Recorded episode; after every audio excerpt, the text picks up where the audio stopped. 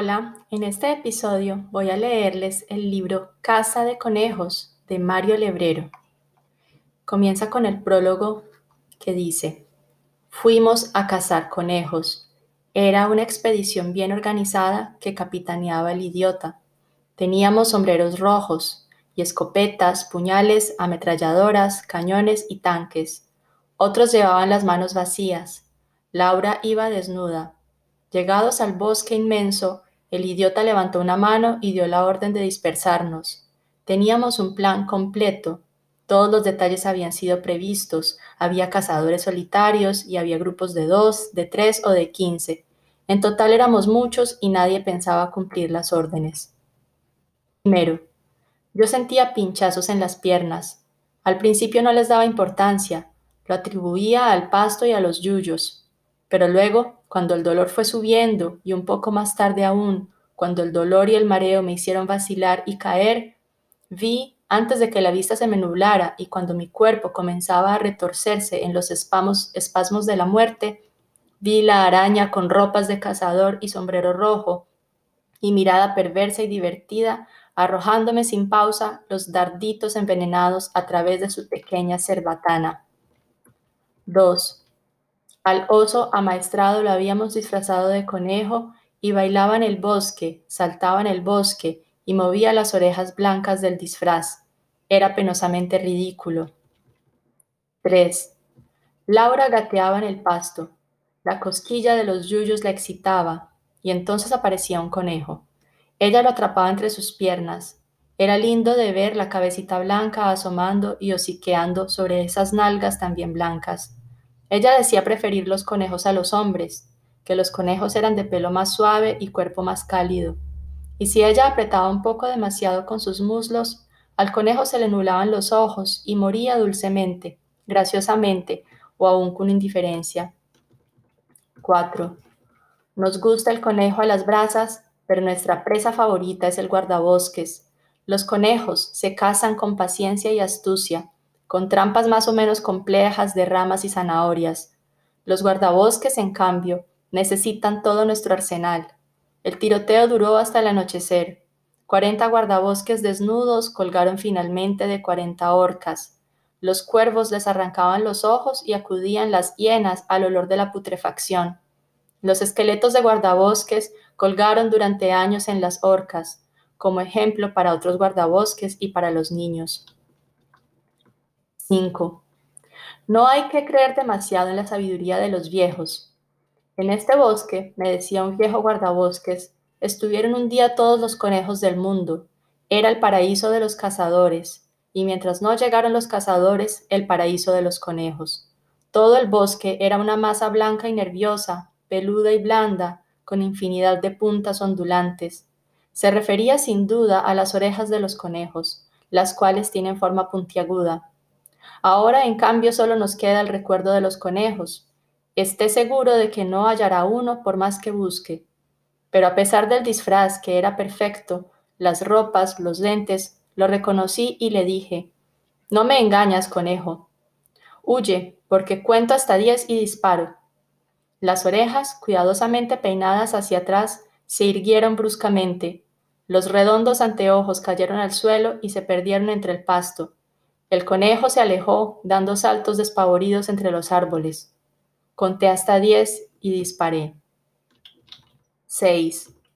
Cuando hubimos cazado un número suficiente de conejos como para satisfacer nuestra hambre milenaria, preparamos una fogata con todos los carteles de madera que decían prohibido cazar conejos y asamos los conejos a las brasas. 7. Algunos cazan conejos persiguiéndolos sin tregua, a caballo, despiadadamente, dentro y fuera del bosque, en polvorientas carreteras, en praderas enormes, trepando incluso a pedregosas montañas. Cuando el conejo se detiene, loco de fatiga, le destrozan el cráneo con un golpe certero de garrote. Luego se lo comen, crudo y hasta con pelos.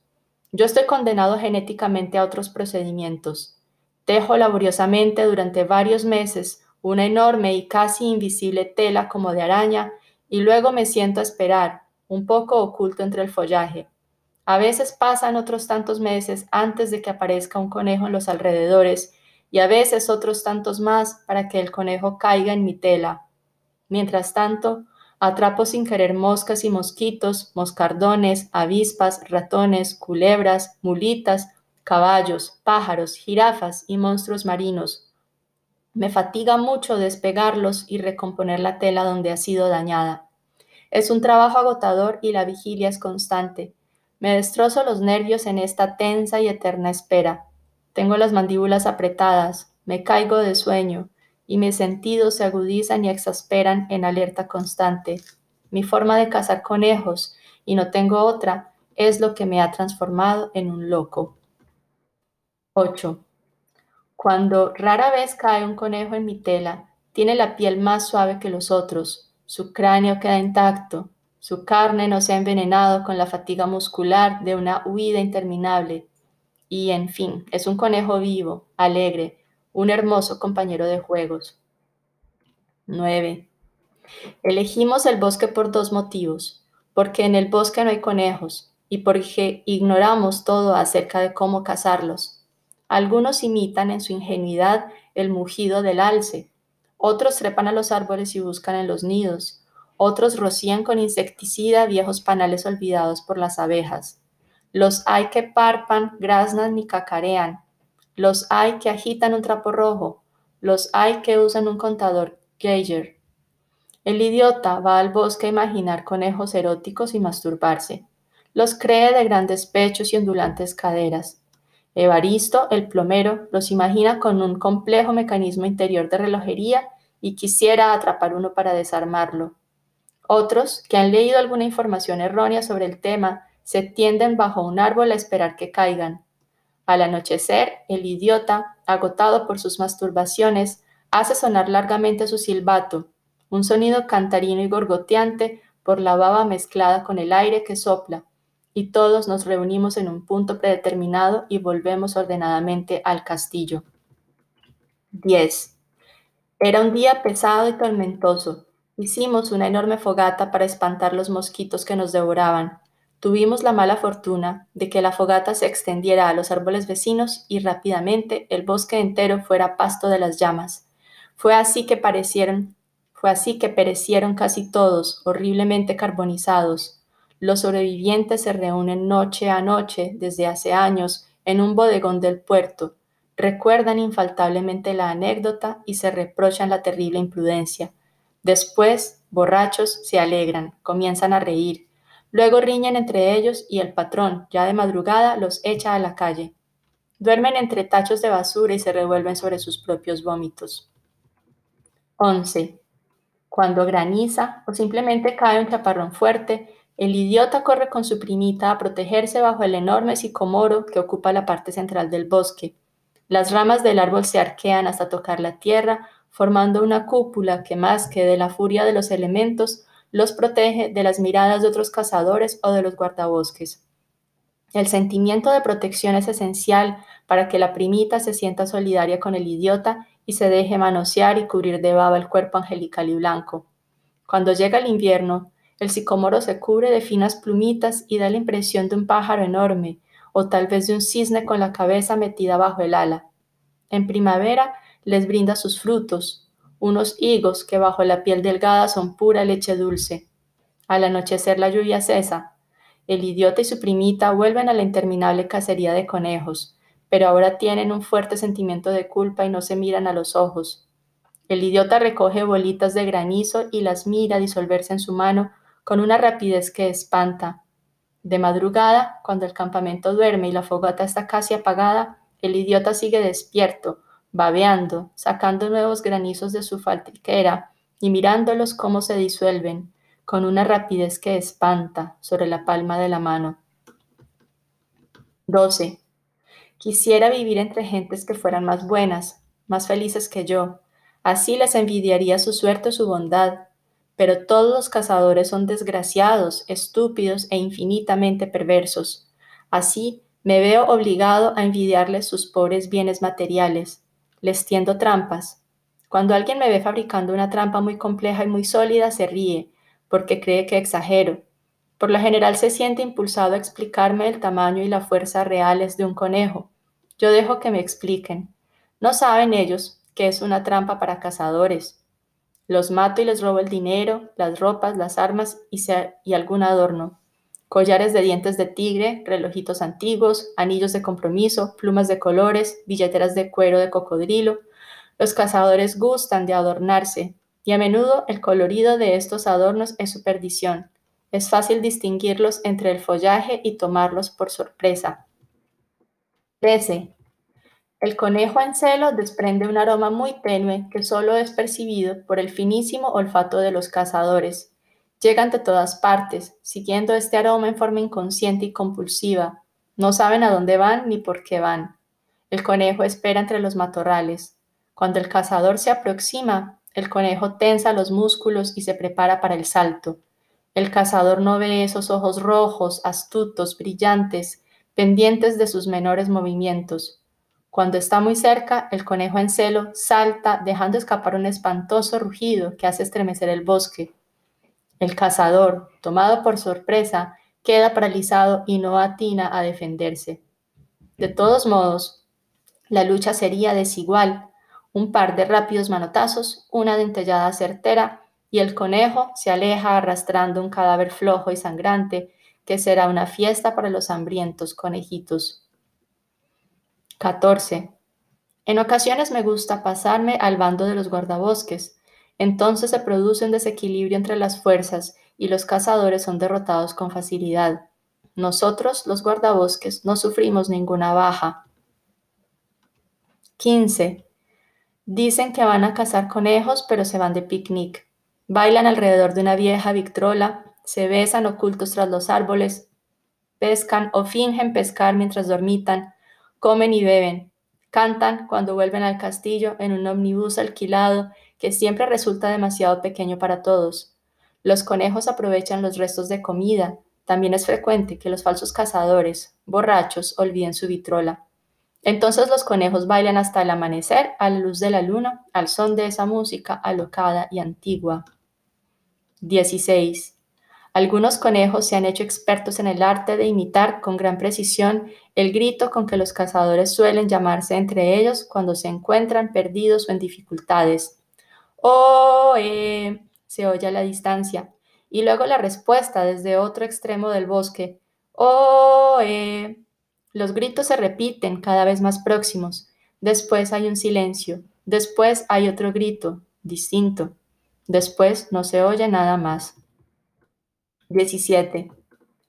Al idiota le gusta el cementerio de elefantes, no por el valor de los colmillos, ni por el misterio del impulso que lleva al elefante, herido, a buscar el lugar milenario, ni por el brillo de la luna en el marfil, ni por el aspecto imponente de los esqueletos que semejan barcos antiguos semi-hundidos en un mar verde oscuro, ni por oír el curioso lamento de agonía de los elefantes que llegan y se tienden, ni por la aventura, sino por el olor apodrido de los elefantes muertos. 18. Creo haber atrapado un conejo, dije, acariciando la suave vellosidad de Laura, que es tan joven. Ella ríe con una carcajada fresca y huye. Yo recomienzo pacientemente la búsqueda. 19. Cuando estoy imposibilitado de moverme por haber caído en la trampa de otro cazador o haber comido por error de las bayas silvestres venenosas de efecto paralizante, un río de conejos de ojillos vivaces salta interminablemente en blanca cascada ante mis ojos, de día y de noche, y al día siguiente, y a la noche siguiente, y siempre. Por último voy a leer el 20 y luego grabo el episodio que sigue. 20. Hay quien caza conejos por amor. Yo los cazo por odio. Cuando los tengo en mi poder, los voy destrozando lentamente, los mutilo, tratando de que no se mueran enseguida. Hay otros cazadores que odian a los conejos porque destruyeron su hogar o sus cosechas, porque robaron a sus hijos o mataron sus esperanzas. Mi odio es injustificado y atroz. Creo que hay algo de amor en este odio. No dedicaría de otro modo tanto esfuerzo a combatirlos con mis armas más arteras.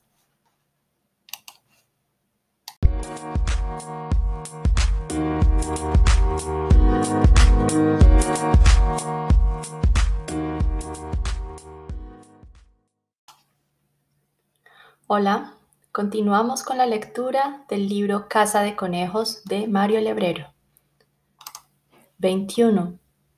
El conejito recién nacido es tal vez el espectáculo más tierno del mundo, tan blanco y tan indefenso, tan débil y tembloroso, las orejitas sedosas y blandas, la naricita inquieta y rosada, los dientecillos asomando apenas en su hociquito menudo que parece sonreír tímidamente. 22. Cuando en el club de casa se habla de casa, y siempre se habla de casa en este club, yo permanezco obligadamente en silencio. No hay heroísmo en la casa del conejo. Ellos narran aventuras espeluznantes, se exhiben piezas embalsamadas de animales terribles. No hay nada de esto en la casa del conejo, donde todo se desliza suavemente, amablemente. Intervienen la astucia y la paciencia, pero también la imaginación y la simpatía. No hay sordos gruñidos ni carreras dementes, no hay sangre ni estruendos de armas de fuego. Todo es apacible y casi cariñoso, y aunque el peligro es tan grande como el que corren los otros cazadores de búfalos y tigres, es un peligro tan sutil y tierno que nadie que no cace conejos podría comprender que es realmente un peligro. Opto entonces por cerrar la boca y escuchar y pasar por tímido o por tonto. 23. Decimos que vamos a cazar conejos, pero en el bosque no hay conejos. Vamos a cazar muchachas salvajes, de vello sedoso y orejas blancas. 24.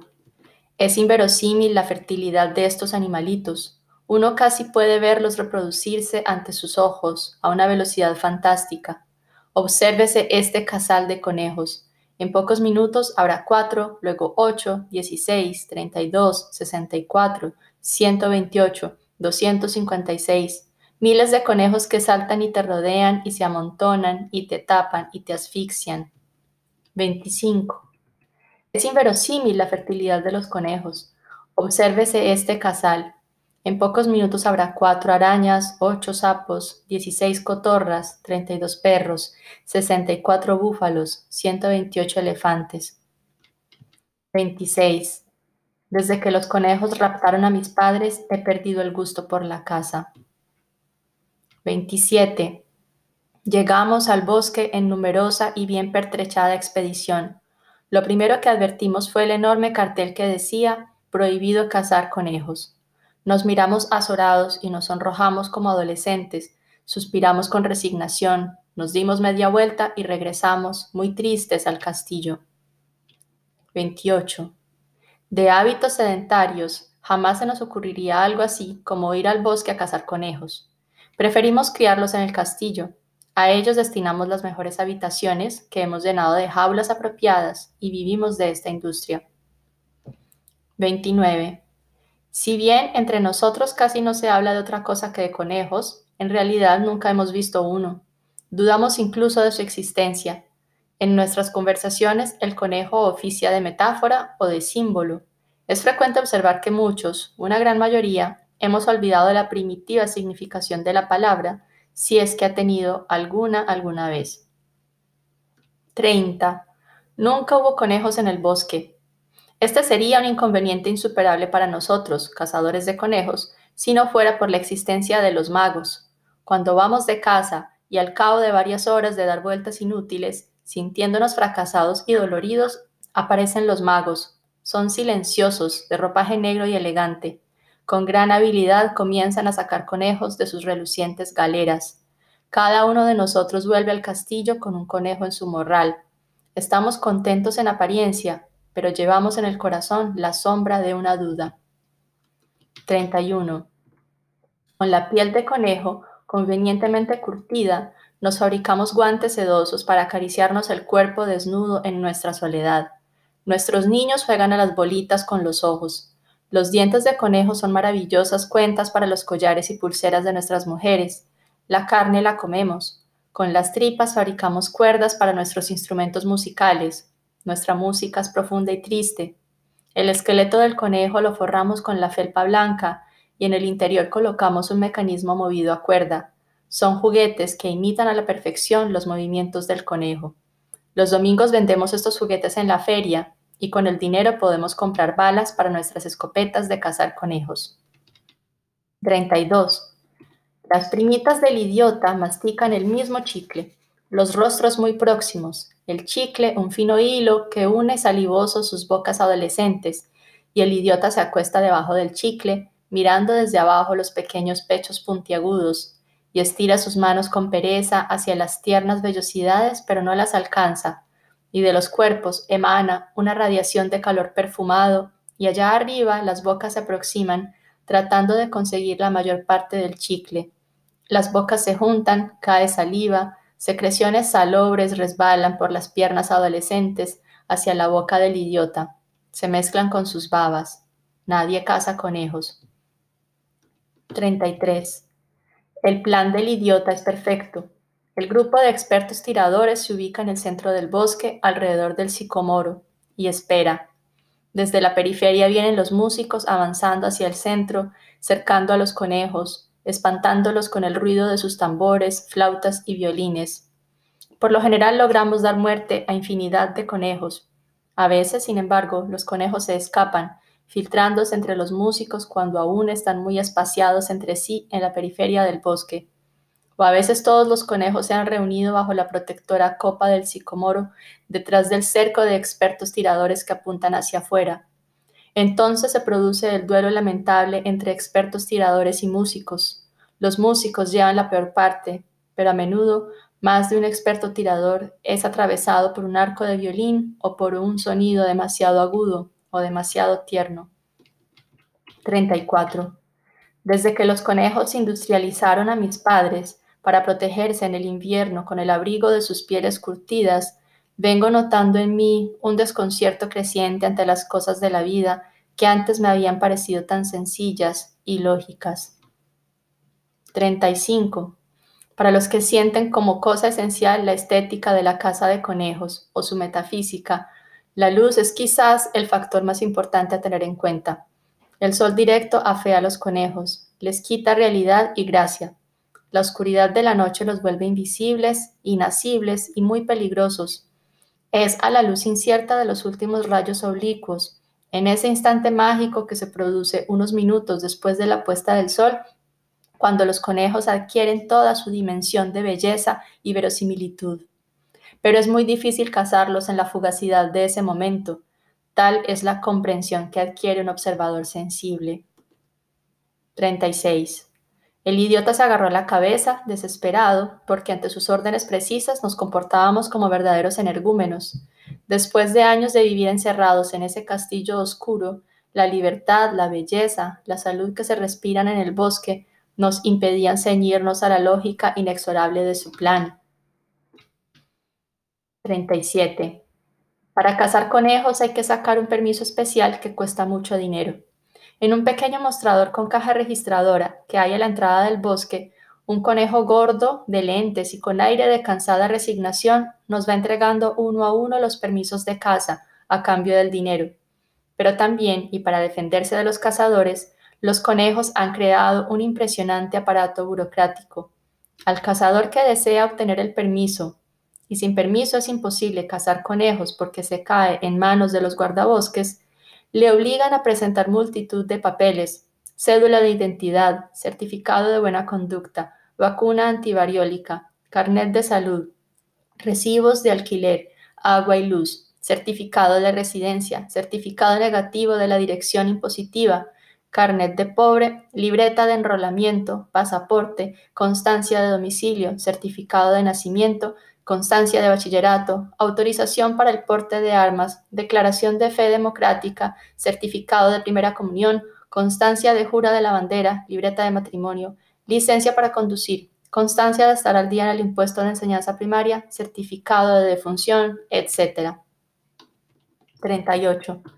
La música favorita de los conejos es el quinteto en La mayor, opus 114, La trucha de Schubert como no saben leer, se identifican con los movimientos nerviosos y juguetones, con el dramático buen humor, con la vida fácil de la obra, y entre ellos, en su lenguaje especial, la denominan con una palabra equivalente a conejo.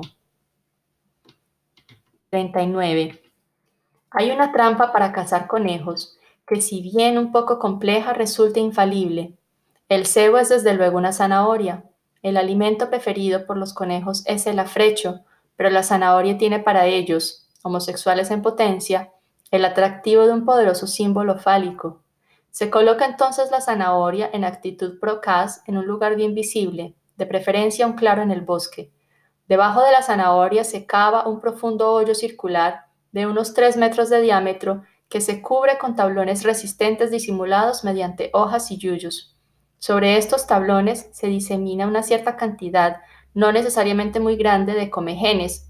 El comegen es reconocido por su rápido trabajo destructivo en la madera. Cuando llega el conejo, atraído en primer término por el suave aroma, luego por la vista de la zanahoria de color esplendoroso, y después de largos rodeos, no solo porque el conejo sospecha la trampa, sino porque entran a jugar en él de inmediato los complejos mecanismos sexogastronómicos de atracción y repulsión, comienza a saltar sobre los talones, porque la zanahoria ha sido colocada a una altura tal que el conejo crea poder alcanzarla saltando. Aquí se entabla una hermosa lucha entre el tiempo, el conejo y los comegenes, los cazadores retienen el aliento e intercambian, mediante signos preestablecidos, silenciosas apuestas en dinero. Las variantes son múltiples. O bien los saltos del conejo terminan por romper los tablones deteriorados por los comegenes, y entonces caen al foso tanto los tablones como los comegenes como el conejo, o bien los comegenes, que prefieren a la madera la carne de conejo, aprovechan la etapa esa del salto en que las patitas tocan los tablones para invadir su piel y terminan por devorarlo. O bien el conejo, al sentir el mordiscón del primer comején, alcanza, gracias al dolor, un impulso tal en su salto que le permite llegar a la zanahoria. Y entonces el comején pasa rápidamente a la zanahoria, que es definitivamente su alimento favorito. O bien el conejo se cansa de saltar y se va. Y entonces el peso del cazador que va a rescatar su zanahoria Vence ahora sí la resistencia de los tablones deteriorados por los comegenes y cae al foso, llevando o no consigo la zanahoria que ha tenido tiempo o no de desatar, o bien los comegenes, por anterior satisfacción o por desidia, resuelven no atacar la madera de los tablones y dispersarse por el bosque, lo cual dificulta enormemente la posibilidad de que el conejo logre su propósito de romper los tablones o bien la zanahoria, cansada de esperar y agobiada por la tensión nerviosa, se desprende de sus ataduras y cae entre los dientes del conejo. Y es a veces en este momento cuando los tablones ceden. O bien los cazadores, sobreexcitados por la emoción de la escena que están contemplando y por la enorme cantidad de dinero que hay en juego por las apuestas cruzadas, se increpan duramente los unos a los otros y se van a las manos y aún se matan entre ellos, o bien se lanzan enfebrecidos sobre el pobre conejo que salta, venciendo con el peso del conjunto la resistencia de los tablones deteriorados por los comegenes y cayendo todos al foso, desde el fondo del cual contemplan desesperadamente la zanahoria. O bien son los guardabosques quienes, atraídos por la zanahoria o el conejo, se ven precipitados al foso, donde son rápidamente devorados por los comegenes, o bien el conejo, aprovechando la memoria genética de la especie, ha construido previamente trampas similares en los sitios en que los cazadores suelen apostarse, y tarde o temprano los cazadores caen a sus fosos particulares o son devorados por los comegenes que se les trepan por las piernas, o ambas cosas a la vez, o bien la trampa contra los cazadores ha sido construida por los guardabosques, sus eternos enemigos, con idéntico resultado, o bien los comegenes devoran tan rápidamente los tablones que cuando llega el conejo ve la trampa y se va, o bien, aun viendo la trampa, es fuertemente tentado por la zanahoria y en lugar de los saltitos verticales, elige el salto largo, de un borde al otro del foso, tratando de alcanzar la zanahoria cuando pasa a su lado, y en uno de esos saltos puede, por una falla de cálculo, caer en el foso. O bien es Laura, la hermanita gemela del idiota, quien es fuertemente tentada por la zanahoria, y entonces los cazadores se masturban contemplando los graciosos saltos del cuerpo desnudo, o se arrojan todos sobre ella con intención de violarla, cosa que a menudo logran si los comegenes les dan tiempo, o bien no sucede ninguna de estas cosas, y los cazadores se deprimen viendo cómo la hermosa zanahoria se va secando con el paso del tiempo, perdiendo su frescura y color, volviéndose fofa y resumida, quedando finalmente convertida en una especie de fideo seco y deslucido. Por último, leeré el 40 antes de pasar al próximo episodio. 40. Cuando al cabo de muchos años Evaristo el plomero logró atrapar al fin un conejo, se llevó una profunda desilusión. Le había tocado un conejo vacío, sin mecanismos de relojería como los que soñaba y sin ninguna otra cosa en su interior. Cuando poco tiempo después de formalizado su noviazgo con Laura, la hermana gemela del idiota, Evaristo el plomero descubrió la compleja red de relaciones hetero y homosexuales entre Laura y el idiota y las dos primitas, recuperó su confianza en los conejos y siguió tratando de cazarlos. Cuando mucho tiempo después, Evaristo el plomero logró cazar un segundo conejo y comprobó excitado que era mucho más pesado y sólido que el otro y que por lo tanto algo debería tener adentro, lo llevó a su pieza y se encerró con su instrumental para desarmarlo. Fue entonces cuando el conejo, una variante genética especial preparada por los terroristas, le explotó en la cara.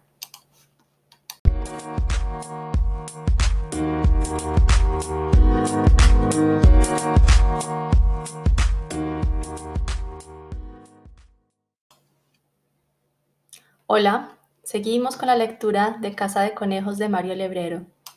41. Hay un refrán muy usual en boca de nosotros, cazadores de conejos. Donde menos se piensa, salta la liebre. Interpretamos la palabra liebre como una forma velada y poética de referirse al conejo, y cuando alguien dice este refrán, y se dice a menudo, los demás nos miramos con gestos de complicidad y de astucia. 42. La fuerza de los conejos radica en que todo el mundo cree en su existencia. 43. Para las civilizaciones acostumbradas desde largo tiempo a los números arábigos, los números romanos tienen un no sé qué de misterioso y sólido, de dificultoso y terrorífico. 44. Hay quienes se unen a nuestro equipo de caza no por interés en los conejos, sino en los pájaros, en efecto, quien ame el canto de los pájaros encontrará en el bosque una tal variedad y una tal especial calidad en los cantos que quedará maravillado. Son estas personas las que más sufren cuando se enteran, tarde o temprano, de que hay poquísimos pájaros en este bosque y los que hay casi no cantan o cantan mal o sin ganas. Un canto opaco, sin brillo y energía. Quienes cantan son las arañas, esa clase de arañas enormes y peligrosas que hacen sus nidos en las copas de los árboles y se valen de su canto para atraer víctimas. El amante del canto de los pájaros, hombre de sangre dulce, es la víctima favorita de estas arañas. 45. El bosque acicateado, profanado y devastado por generaciones y generaciones de guardabosques, se ha convertido hoy en una triste ciudad, los conejos han pasado a residir en el inmundo sistema de alcantarillas y el cazador se ha visto obligado a cambiar sus sistemas de caza, su indumentaria y su sentido del humor. 46. Tardamos infinidad de veranos en descubrir que los conejos, en verano, emigran del bosque a la playa, usan trajes de baño de vistosos colores, anteojos para el sol y sombrillas, y nos resulta prácticamente imposible distinguirlos de los otros turistas, como además nosotros, la gente del castillo, no somos afectos a la playa, hemos finalmente decidido suspender la caza de conejos en el verano y jugamos en vez a la lotería de cartones. 47. Esteban, el hijo menor de Laura, es el vivo retrato de su padre, el casi legendario conejo Archibaldo. Cuando viene de casa con nosotros es prácticamente imposible distinguirlo de los otros conejos y es así como ha recibido varias veces peligrosas heridas, Ahora optamos por colocarle un par de cartones redondos, uno en el pecho y otro en la espalda. Estos cartones tienen dibujados varios círculos concéntricos de distintos colores, como los cartones que suelen utilizarse para la práctica del tiro al blanco. De este modo confiamos en que la próxima vez no habremos de errar el tiro. 48. Las fatigosas marchas dominicales al rayo del sol y con la carga de nuestro absurdo ropaje y nuestras armas nos decidieron por fin a trasladar el bosque al interior del castillo. Lo hicimos en una tarde, ocupando a estos efectos todas las macetas y tachos que poseíamos. En poco tiempo el bosque se secó. Al principio quedamos disgustados y desconcertados, pero luego recuperamos nuestra alegría al descubrir que en el desierto que dejamos en lugar del bosque, los conejos eran mucho más visibles y es por lo tanto mucho más fácil cazarlos. 49. Si hay algo tal vez más apasionante que la caza de conejos, es la pesca. Aunque el ejercicio es menos violento, la espera no es por ello menos tensa, y no hay emoción comparable a la de ver moverse de pronto la pequeña boya de corcho pintado de rojo y sentir en la línea los nerviosos tirones y recoger, el hilo de nylon con el reel, comprobando en el otro extremo la resistencia del conejo que desde el fondo del río hacemos finalmente emerger con el paladar atravesado por el enorme anzuelo, la zanahoria de cebo casi intacta. 50. La mayor dificultad que se presenta, aún para el cazador más avesado, es poder distinguir a primera vista la diferencia entre un conejo y una gallina. Como las gallinas abundan más que los conejos y en una proporción realmente alarmante, con demasiada frecuencia, terminamos comiendo los detestables caldos de gallina, seguidos de gallina a la portuguesa y arroz con menudos de gallina, en lugar de los sabrosos conejos a la brasa que son nuestro deleite y nuestra razón de vivir. El cazador se engaña casi siempre por la semejanza de los pelitos de las patas de unos y otras, de las orejitas sedosas y romas, y sobre todo por el colorido de las alas y ese tono apagado de los enormes colmillos de marfil. En cambio es muy fácil distinguirlos en el laboratorio. La reacción al papel tornasol muestra que la saliva de la gallina tiene un pH mucho más elevado que la saliva del conejo. Pero aunque muchos opinen lo contrario, un bosque no es lo mismo que un laboratorio y seguimos comiendo gallina y acumulando rencor contra la vida. 51. Si usted quiere venir con nosotros a la casa de conejos, desde ya le prevengo que más le conviene abandonar la idea. En primer lugar, le será muy difícil, si no imposible, localizar nuestro castillo. Exprofeso he dado referencias muy vagas, cuando no mentirosas, en mis textos. En segundo lugar, localizado el castillo, no podrá eludir las innumerables trampas mortales que hemos diseminado a su alrededor justamente para librarnos de los extraños como usted. En tercer lugar, eludidas las trampas, le será imposible vadear el foso repleto de cocodrilos. En cuarto lugar, vadeado el foso, será incapaz de salvar el enorme portón de altísimas rejas de hierro terminadas en puntas de lanza. En quinto lugar, salvado el portón, la frialdad de nuestro recibimiento le provocará semejante desánimo que decidirá volver sobre sus pasos. Pero si usted es capaz de vencer todas estas dificultades, si bien no podrá venir de casa con nosotros porque el reglamento establecido por el idiota lo prohíbe expresa y terminantemente, obtendrá en cambio la mano de la hija del rey, esa hermosísima mujer que desde tiempo inmemorial espera al hombre capaz de merecerla. 52. El idiota confundió al oso amaestrado disfrazado de conejo que siempre llevamos como señuelo en nuestras cacerías con su primita Beatriz. El oso permitió que le babeara la espalda, pero aunque irredento imbécil, destrozó al idiota de un zarpazo cuando intentó acariciarle las nalgas. 53. Evaristo el plomero cazaba conejos con el soplete. 54. Quien use los conejos con fines afrodisíacos debe cuidarse especialmente de una variedad de conejos que son sedosos al tacto cuando están tranquilos, pero que a la menor presunción de cualquier tipo de peligro erizan sus pelos, que se vuelven duros y afilados como las púas de un puercoespín. 45, 55. Los cachorros de tigre que han perdido prematuramente a la madre son por lo general recogidos por conejas que han perdido a sus crías. De la simbiosis que se establece con el tiempo, resultan esos ejemplares de conejas feroces y carniceras y de tigres temerosos, saltarines y más bien amariconados. 56. Evaristo el plomero creía cuando era joven, debido a nuestra pronunciación rioplatense de la Z, que íbamos a cazar conejos, con ese. Y en su primera cacería junto a nosotros fue con un sacerdote. En adelante tomamos el cuidado de pronunciar la Z al estilo castizo, lo cual favoreció en nosotros el desarrollo de una notable afición por las cosas españolas y en especial la música.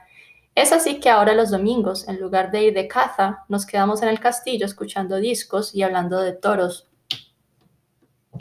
57. No llevamos a nuestros niños a las cacerías para evitarles el bochornoso espectáculo de las conejas que se dedican a la prostitución. 58. Era la primera y última vez que íbamos a cazar conejos. Nuestra filosofía, que nos mantiene unidos coherentes, nos prohíbe repetir una experiencia determinada, cualquiera que ella sea. Este es el secreto de nuestra eterna juventud, de nuestra alegría constante y de esa llama de bondad suprema que siempre ilumina nuestros ojos. 59. Hicimos un alto en la marcha. Ese día estábamos agotados y no podíamos encontrar el bosque. Aproveché la pausa para sentarme sobre una piedra y desenvolver el paquete de papel de estraza que me había dado mi madre, pero en lugar de las habituales milanesas encontré un par de viejas alpargatas. Por último, voy a leer el 60 antes del episodio que sigue. 60. Poniendo un conejo contra el oído se oye el ruido del mar.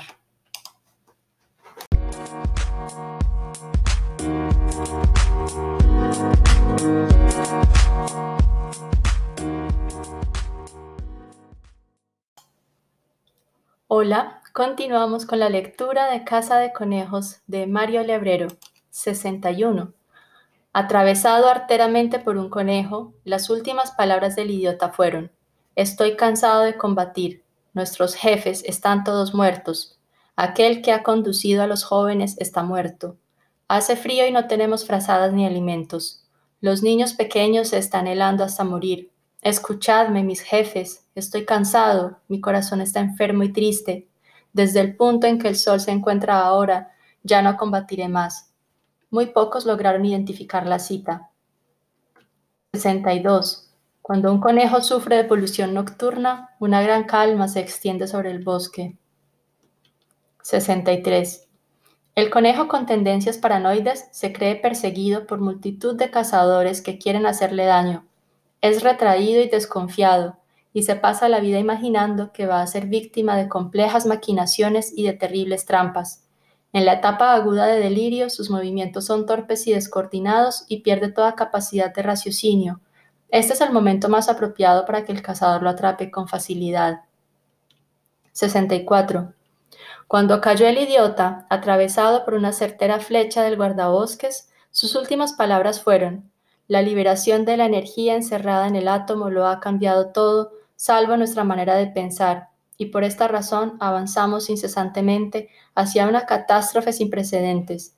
Para que la humanidad sobreviva, debe cambiar sus maneras de pensar. Una de las necesidades más urgentes de nuestro tiempo es la de disipar esta terrible amenaza. 65.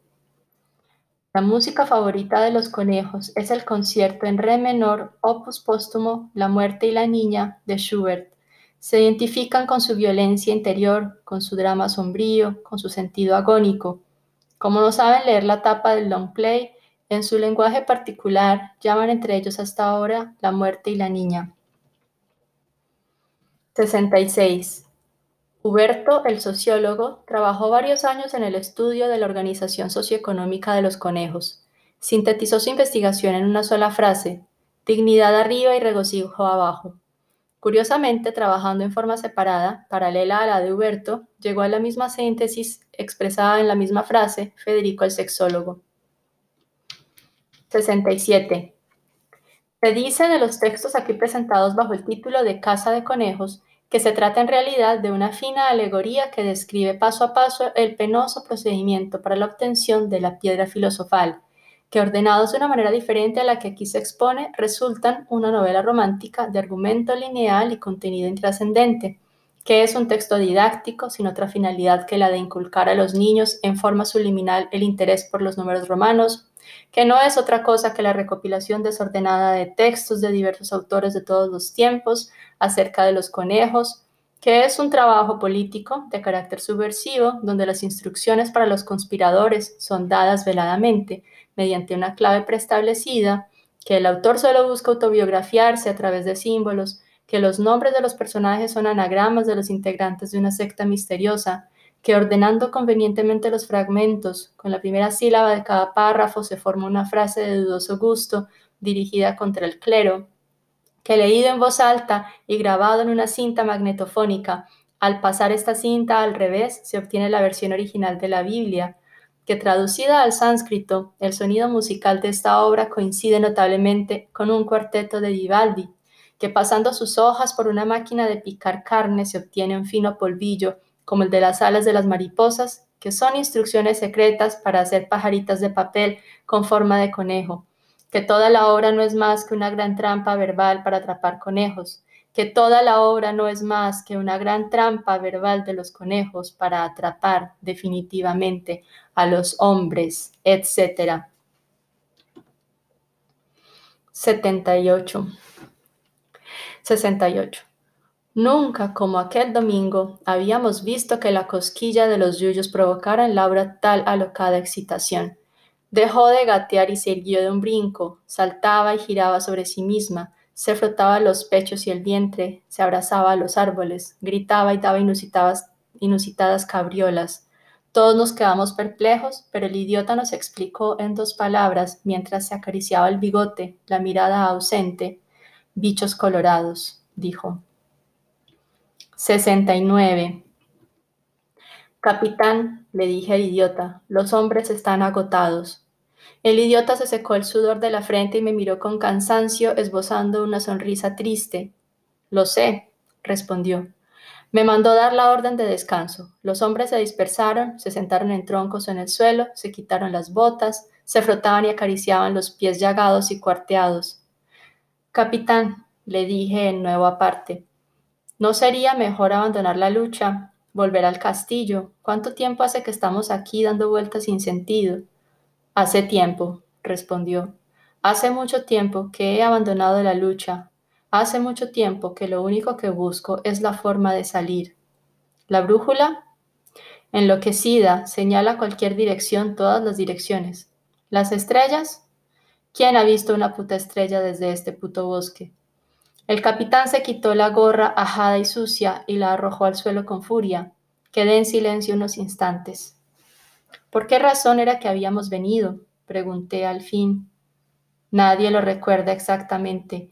Había un enemigo contra quien luchar, pero ni siquiera sé ahora si alguna vez supimos de quién trataba. Teníamos consignas, teníamos fe en el triunfo.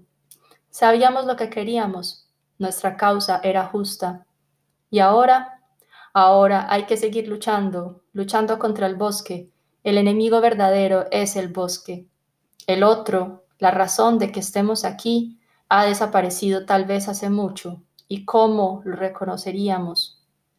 Hemos perdido muchos hombres. Hemos de perder muchos más todavía. ¿Y qué será de nuestras mujeres, de nuestros hijos en el castillo? Tal vez nos hayan olvidado, tal vez nos den por muertos, Tal vez ellas se hayan casado nuevamente. Evaristo, muerto hace meses. Huberto, muerto también hace años, creo. Esteban, muerto o desaparecido. Muerto por las fieras. Este bosque parece infinito. Tal vez lo sea. ¿Y el castillo? ¿Existió alguna vez el castillo? El capitán dio la orden de formar filas y seguir adelante, abriéndose paso a machete. Algunos no pudieron obedecer. La fatiga, la fiebre. ¿Qué hacemos? pregunté. Adelante, respondió el capitán. Y dando el ejemplo, sacó el machete y comenzó a abrirse paso por centésima, por milésima vez en el bosque. Los hombres se tambaleaban o se arrastraban detrás de nosotros, un ejército de desechos humanos, y el otro enemigo era el silencio. 70. Nunca pudimos salir del castillo, por temor, por desidia, por comodidad, por falta de voluntad. Y a pesar de todo, nuestra única ambición era ir al bosque a cazar conejos. Planificábamos expediciones perfectas que jamás se llevaron a cabo. Estudiábamos los manuales más completos sobre la caza del conejo, pero nunca nos atrevimos a salir del castillo. 71. Doña Encarnación ha ideado una salsa para aderezar el conejo a la cacerola. Es tan sabrosa, intervienen en su preparación tantos y también elegidos elementos que por lo general terminamos por despreciar el conejo y nos limitamos a mojar el pan en la salsa. 72. ¿Quién podría imaginar un monstruo capaz de matar a un conejo? Nosotros los cazamos por deporte y luego los devolvemos sanos y salvos a su bosque. Ellos lo saben y si oponen alguna resistencia para hacer más divertido el juego, finalmente se dejan atrapar complacidos. 73. El idiota es un ser que salpica. Para hablar con él hay que estar alerta o mantenerse a cierta distancia por sus reiteradas eyaculaciones o el estallido de sus globos de baba. Algunos le salen muy grandes, como enormes e irisadas pompas de jabón. Se desprenden de su boca, flotan suavemente en el bosque, llevados por la brisa, eludiendo los árboles. A menudo un cazador absorto en su presa, pendiente tras un árbol de los menores movimientos del conejo, esperando el momento preciso para dispararle sin errar, es tocado de pronto por uno de estos enormes globos que estalla y lo baña de la cabeza a los pies con una baba espesa y gomosa. 74. Dígame una cosa, don, me dijo un conejo con gravedad apoyando una pata sobre mi hombro. ¿Por qué no se deja de joder con los conejos y escribe otra cosa? 75. Ahora, único sobreviviente, he quedado solo en el castillo. Señor feudal muy pobre, sin compañeros, ni mujer, ni hijos, ni servidumbre, mi única posesión en este castillo tenebroso y cerrado, que es mi cárcel. Después de tanta algarabía y tanto brillo, el único sonido que permanece es el tic-tac del antiquísimo, enorme reloj de péndulo. Este sonido me irrita y me produce insomnio, pero no puedo dejar de darle cuerda. Me sirve para contar anhelante cada uno de los minutos que desgraciadamente voy sobreviviendo a los demás. Es también una forma de compañía. 76. Desde la noche en que, valiéndose de la superioridad numérica, el tamaño y la fuerza y el factor sorpresa, los conejos tomaron por asalto el castillo y nos desalojaron, se han ido humanizando progresivamente mientras nosotros nos vamos embruteciendo en el bosque. 77.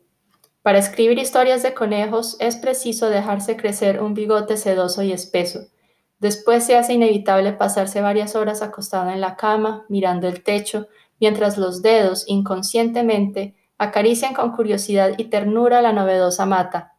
Luego de un tiempo los dedos se acostumbran a su presencia y la van olvidando, pero mientras tanto las historias de conejos surgen solas, inexorablemente. 78. Los conejos, plaga social y todopoderosa, habían devastado los sembrados y jardines que rodean al castillo, a solas en el castillo, salí esa noche afuera y a la luz de la luna me sentía observado por millares de ojitos rojos y brillantes. Me detuve ante la única rosa que se erguía intacta en el jardín destrozado. Caí de rodillas, los brazos extendidos. Conejos, clamé y la noche me devolvía las palabras en ecos multiplicados. Vosotros que poseéis la llave del bien y del mal, vosotros amos de la vida y de la muerte, vosotros todopoderosos tejedores de dicha e infortunio, vosotros quienes me habéis arrebatado mi tesoro, quienes de mi vida no habéis dejado en pie más que esta humilde única flor, a vosotros conejos os suplico, con humildad de rodillas os suplico que no toquéis esta rosa, que no toquéis esta rosa. A la mañana siguiente me asomé a la ventana y vi que los conejos habían destrozado salvajemente la rosa y el rosal, los pétalos y las hojas yacían esparcidos, retorcidos sobre la tierra, hollada por millares de patas salvajes y diabólicas.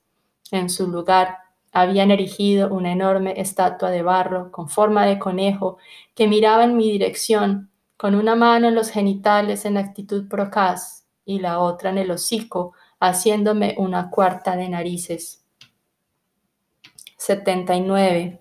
Después de haberlo probado todo en el castillo, los aquelarres, la poligamia, la meditación mística, la acupuntura china, las palabras cruzadas, los conciertos de cámara, la gimnasia yoga, las veladas literarias, el trabajo físico, el ayuno, los juegos parapsicológicos, el cadáver exquisito, la ruleta, la malilla y el tute, la militancia política, los baños de inmersión, la lucha libre, etc. Se nos ocurrió que para combatir nuestra constante angustia existencia, debíamos dedicarnos a la caza de conejos. Organizamos una expedición bien armada, planificada y completa. Cuando llegamos al bosque parecía que los conejos nos estaban esperando.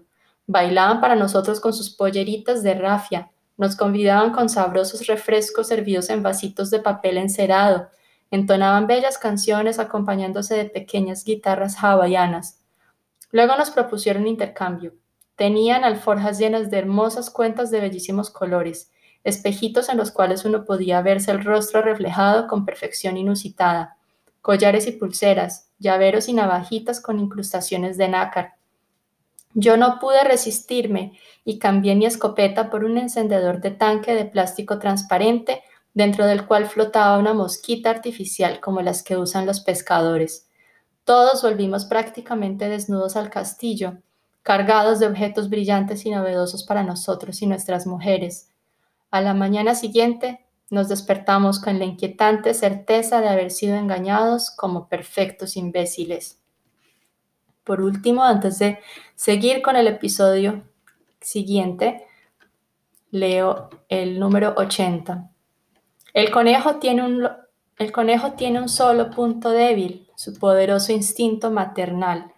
Si bien, si su bien adiestrada desconfianza por el hombre no nos permite cazarlos de ninguna otra manera, ni con armas ni con trampas, tenemos un recurso extremo e infalible.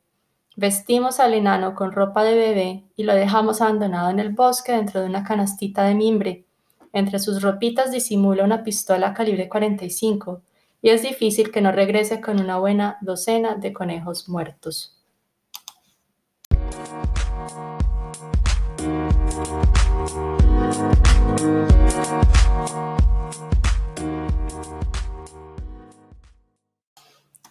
Hola, seguimos leyendo Casa de Conejos, este poderoso libro de Mario Lebrero. Nos acercamos al final, vamos a leer el número 81. Nunca pudimos hacerle entender al idiota cómo son los conejos muertos. Tiene orejas largas, le decíamos, y traía un burro. Es pequeño, y traía una pulga. Es del tamaño de un perro chico, y traía un perro chico. Es un roedor, y traía una rata. Vive en el bosque, y traía una víbora. Tiene cuatro patas, y, traía una mesa. Se desplaza por medio de saltos, y traía un canguro. Es blanco y tierno, simpático y sensual, de tacto suave y cuerpo palpitante, y trajo a su primita Águeda con el corazón atravesado por un certero flechazo. 82. Los conejos son de una fertilidad tan asombrosa que en el bosque se han colocado carteles previniendo contra la extinción de la especie a breve plazo. 83. Cuando vamos a cazar conejos al bosque, es tan poco frecuente que encontremos alguno que si alguna vez descubrimos un conejo moviéndose entre el pasto, inmediatamente somos todos los cazadores juntos que disparamos sobre él, lo acribillamos, lo agujereamos y reventamos de tal forma, todos al unísono, con nuestras escopetas y ametralladoras, que después no queda casi nada del conejo y nos volvemos al castillo completamente frustrados. 84. Es tal la repulsión, el asco, el horror que nos provoca la vista de un conejo, que si por casualidad hallamos alguno cuando vamos al bosque a cazar elefantes, tiene la virtud de despertar en nosotros una crueldad a la vez refinada y atávica. Rápidamente instalamos en un claro una cruz de madera y clavamos a ella las manos y los pies del conejo. En su inmunda cabeza colocamos una corona de espinas y nos sentamos a su alrededor a contemplar cómo agoniza durante horas mientras le escupimos y le lanzamos nuestros peores insultos. 85. Nuestros niños, quienes siempre nos acompañan en la casa de conejos, aprendieron de estos una palabra de oscura significación, un adjetivo que aplican indiscriminadamente a distintos sustantivos en las más diversas circunstancias. Chule. El idiota es chule. Los nuevos cortinados del castillo son chule. El café con leche es chule. Las manchas de alquitrán son chule. Evaristo el plomero, que en sus ratos de ocio tiene inquietudes filológicas, dedicó una larga temporada a investigar el lenguaje de los conejos. Descubrió por fin que el adjetivo chule que utilizan los niños es una deformación de la única expresión que usan los conejos para comunicarse entre ellos, moviendo la cabeza tristemente. La expresión inglesa too late, demasiado late, demasiado tarde. 86. En la huerta que tenemos a los fondos del castillo crece un árbol extraordinario y maravilloso cuyo fruto es el conejo. En primavera se cubre de flores blancas y grandes. Hacia el verano el conejo estaba a punto de madurez. Solo tenemos que estirar la mano, arrancarlo y llevarlo directamente a la cacerola. 87. Por, por, intercambio de mutuas influencias, con el paso de los años, los guardabosques se fueron transformando en conejos, los conejos en comejenes, los comejenes en zanahorias, las zanahorias en cazadores, los cazadores en guardabosques. El equilibrio ecológico fue cuidadosamente respetado. 88. Lo nuestro es imposible, me dijo Laura. Soy dueña de un castillo, estoy rodeada de joyas y sirvientes, mis dominios se extienden hasta donde pueda alcanzar la vista y más aún. Tú, en cambio, no eres más que un sucio y pobre conejo de los bosques. 89. La felicidad de los conejos terminó cuando la especie comenzó a degenerar, tal vez por la nefasta influencia del idiota. Se dedicaron a imitarlo en sus masturbaciones y globitos de baba y a salpicar a todo el mundo. Al cabo de algunas generaciones adquirieron colmillos y luego lanzaron un manifiesto de fe racionalista. 90. Poco a poco, casi insensiblemente, los conejos pasaron a dominarnos. Nos han cercado en este inmundo castillo donde nos hacen vivir penosamente. Nos obligan, mediante hábiles técnicas publicitarias o bien por la fuerza, a fabricar y consumir toda una serie de productos que no necesitamos realmente. Nuestra otrora pujante y alegre raza de cazadores se ha transformado en una opaca y deslucida criatura Conservamos nuestras vestimentas y nuestros sombreros rojos, pero ya no nos ocupamos de la casa ni prácticamente de nada que valga la pena. 91. Cuando en el cine de mi barrio exhiben alguna hermosa y delicada película sobre conejos, la sala se llena de estos repugnantes animales de olor nauseabundo y que estropean las alfombras con sus patas engradadas. Mastican ruidosamente sus zanahorias mientras se exhibe el film lo comentan en voz alta con total despreocupación por los otros espectadores, hacen chistes groseros y ríen estrepitosamente durante las partes más sublimes. Lo peor de todo es escuchar sus comentarios mientras salen poniéndose el sobre todo, el sobre todo o del brazo de sus conejas. Me pregunto dónde está el mensaje, suelen decir. 92. Hemos equipado el castillo con luz eléctrica, heladera, lavarropas, televisión y otros inapreciables artefactos gracias a los conejos. En efecto, como no hay ningún río cercano, hemos fabricado una gran jaula circular del mismo tipo de las que se fabrican para las graciosas ardillitas, pero mucho más grande. La fuerza que desarrollan los conejos al tratar de huir y que hace girar la jaula sobre su eje central es aprovechada por nosotros, transformada en energía eléctrica y almacenada en un acumulador que surte las instalaciones del castillo y no tenemos ningún, ningún gasto. No hace falta siquiera alimentar a los conejos. Dada su asombrosa fertilidad, cuando alguno se muere de hambre y fatiga, es rápidamente repuesto por otro que traemos del bosque. A veces nos preguntamos, ¿por qué corren los conejos dentro de la jaula? Nos respondemos siempre, porque son irremediablemente imbéciles. 93. Un procedimiento muy eficaz para cazar conejos consiste en descubrir su madriguera y hacer una fogata a la entrada, poniendo algunas maderas y hojas verdes que producen un humo espeso. Dirigiendo el humo hacia adentro de la madriguera por medio de un abanico o un fuelle, en breves instantes aparece el conejo medio asfixiado, tosiendo y con los ojos llenos de lágrimas.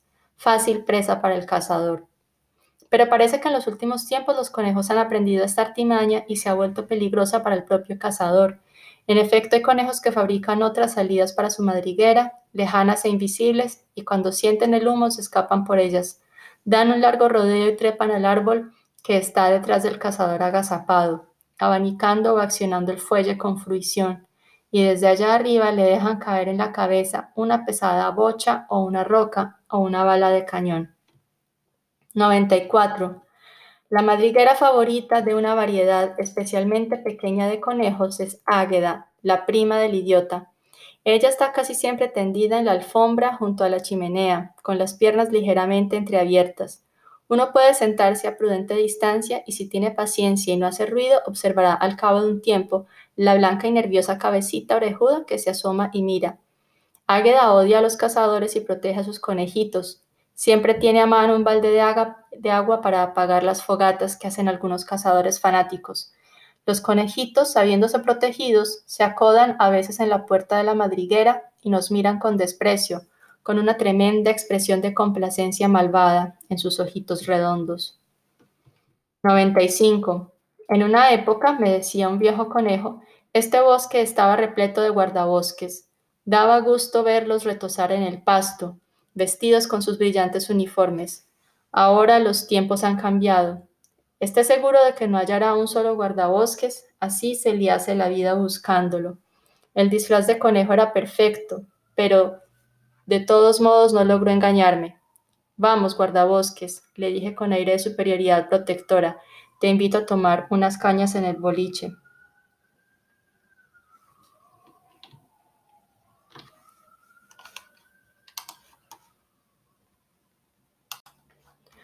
¡96! Como ejemplo aleccionante para los cuervos y las hienas del bosque, colgamos a veces los esqueletos de nuestros niños en unas orcas siniestras. 97. Laura prefiere los hombres a los conejos. Cuando vamos al bosque de casa, ella se tiende en el pasto y espera que vengan hombres a poseerla. Los hombres salvajes que habitan el bosque son de inusual virilidad y muy hábiles para el abrazo muy al contrario de los cazadores de conejos, a quienes la vida sedentaria en el castillo nos ha vuelto pálidos, débiles, gordos, torpes y más bien afeminados. 98. Amaestramos a un conejo y lo disfrazamos de oso bailarín. Se lo vendimos a un circo. Nos dieron mucho dinero, pases gratuitos para todas las funciones y una mujer gorda y barbuda que tenían repetida. 99. Yo sentía pinchazos en las piernas. Al principio no les daba importancia pensando en los darditos inofensivos de las arañas con ropas de cazador y sombrero rojo. Pero cuando el dolor y el marco me hicieron vacilar y caer, y antes de que la vista se me nublara definitivamente, vi a las pequeñas enfermeras de túnica blanca con sonrisas diabólicas llenas de colmillos, acribillándome con esas agujas hipodérmicas llenas de un veneno amarillento, dolorosísimo y final. Epílogo. En total éramos muchos y nadie pensaba cumplir las órdenes. Había cazadores solitarios y había grupos de dos, de tres o de quince. Todos los detalles habían sido previstos. Teníamos un plan completo. Llegados al bosque inmenso, el idiota levantó una mano y dio la orden de dispersarnos. Laura iba desnuda. Otros llevaban las manos vacías, y escopetas, puñales, ametralladoras, cañones y tanques. Teníamos sombreros rojos. Era una expedición bien organizada que capitaneaba el idiota. Fuimos a cazar conejos. Marzo de 1973. Espero que hayan disfrutado mucho de esta lectura